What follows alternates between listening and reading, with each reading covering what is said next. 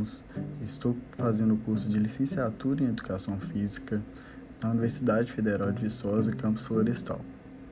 Hoje estou trazendo para você um pouco sobre os fundamentos técnicos do basquetebol. Fundamentos técnicos do basquetebol são divididos em controle do corpo, manejo de bola, drible, passe, arremesso, bandeja, jump e rebote. E vamos falar nesse podcast sobre um, um pouquinho de cada um deles. Começando pelo controle do corpo. Bom, controle do corpo, manejo do corpo, é muito importante para realizar os movimentos do basquetebol. Esse pode ser usado tanto nos movimentos de defesa quanto nos movimentos de ataque e não deve ser desprezado nas iniciações ao basquetebol. Alguns desses movimentos são giros, fintas, corrida com várias mudanças de direções, correr de frente, correr de costas, correr lateralmente, paradas bruscas. Bom, o próximo passo é o manejo de bola no basquetebol. O manejo de bola é o fundamento do basquetebol que tem como objetivo desenvolver habilidade de controle de bola em diversas situações. Alguns movimentos de manejo de bola que devem ser treinados são rolar a bola, quicar a bola, segurar a bola, tocar a bola de mãos, lançar a bola de um lado para o outro do corpo por cima da cabeça, lançar a bola de trás para frente do corpo por cima da cabeça, lançar ou passar a bola entre as pernas, passar a bola em volta do corpo, na altura do joelho e cintura. Próximo, o drible. O drible é um dos fundamentos do basquetebol mais utilizados durante uma partida é o ato de quicar a bola com, a, com uma das mãos. O drible é usado para que o jogador de basquetebol possa se deslocar de, com a bola de um lado para o outro, driblando ou desviando dos adversários. Uma dica simples que sempre deve ser observada na, na execução do drible é que o jogador que está driblando sempre deve manter à frente a perna contrária da mão que está driblando. Ou seja, se você está driblando com a mão direita, manter a perna esquerda na sua frente. Bom, o drible com a mão direita, perna esquerda na frente, e o drible com a mão esquerda, perna direita à frente, certo? Bom, e quais são os dribles? Temos dois tipos de drible. O drible alto, também chamado de drible de velocidade, pois é utilizado quando o jogador de basquete está sem marcação e pode se deslocar em velocidade. No drible alto, a bola é impulsionada mais para frente do corpo.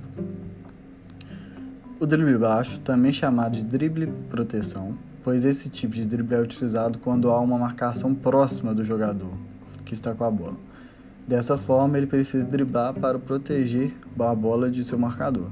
Nesse tipo de drible, há uma maior flexão das pernas e a bola fica sempre protegida pelo corpo do jogador. Algumas dicas para a execução do drible.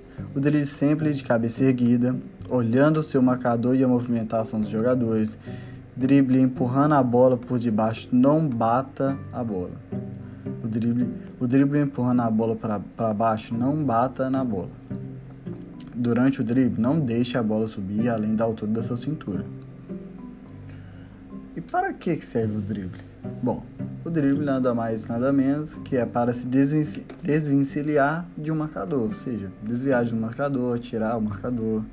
E para ajustar a sua posição do corpo, para realizar um arremesso ou passe, ele serve também para proteger a bola diante do marcador e também para se deslocar em velocidade com a bola.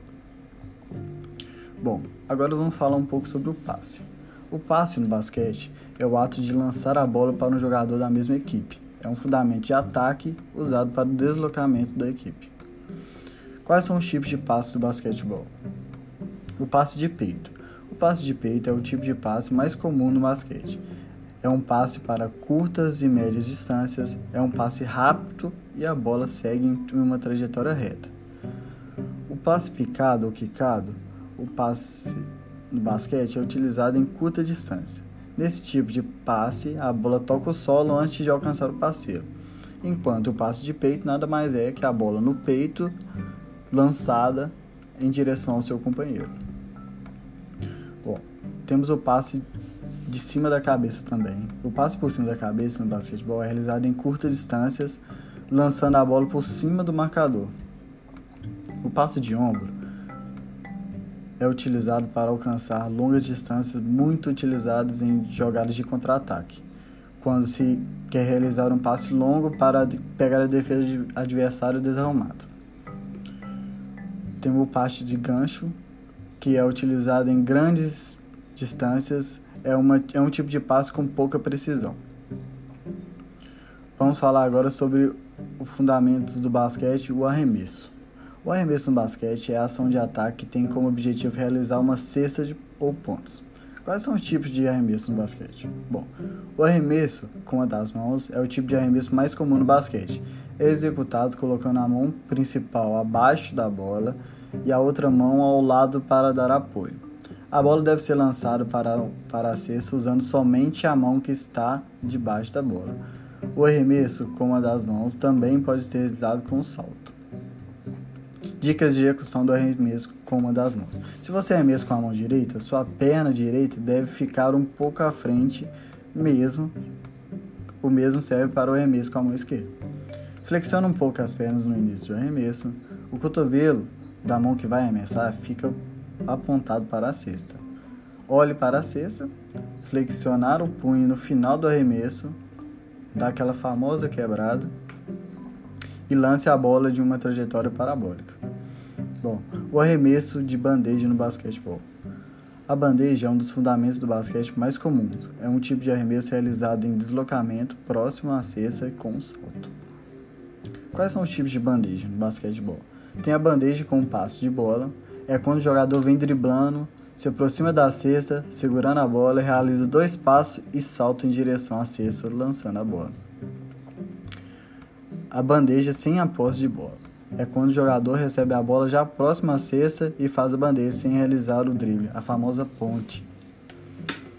Bom, vamos falar agora sobre o jump no basquete. O jump é um tipo de arremesso do basquete realizado com salto. O jump pode ser realizado em deslocamento ou parado que a bola deve ser lançada no momento que o jogador atingir o maior, na maior altura possível. Bom, agora vamos falar sobre o rebote. O rebote no basquete é o ato de pegar a bola após um arremesso não convertido. Quais são os tipos de rebote? O rebote defensivo, também chamado de rebote de defesa, é quando um jogador da equipe que está defendendo pega o rebote após um arremesso não convertido da equipe adversária. O rebote ofensivo, também chamado de rebote de ataque, é quando o jogador de equipe que está atacando pega, pega o rebote após um arremesso não convertido da sua própria equipe. Bom, essa foi nossa aula sobre fundamentos técnicos do basquetebol. Eu sou o João Vitor. Abraço, até mais.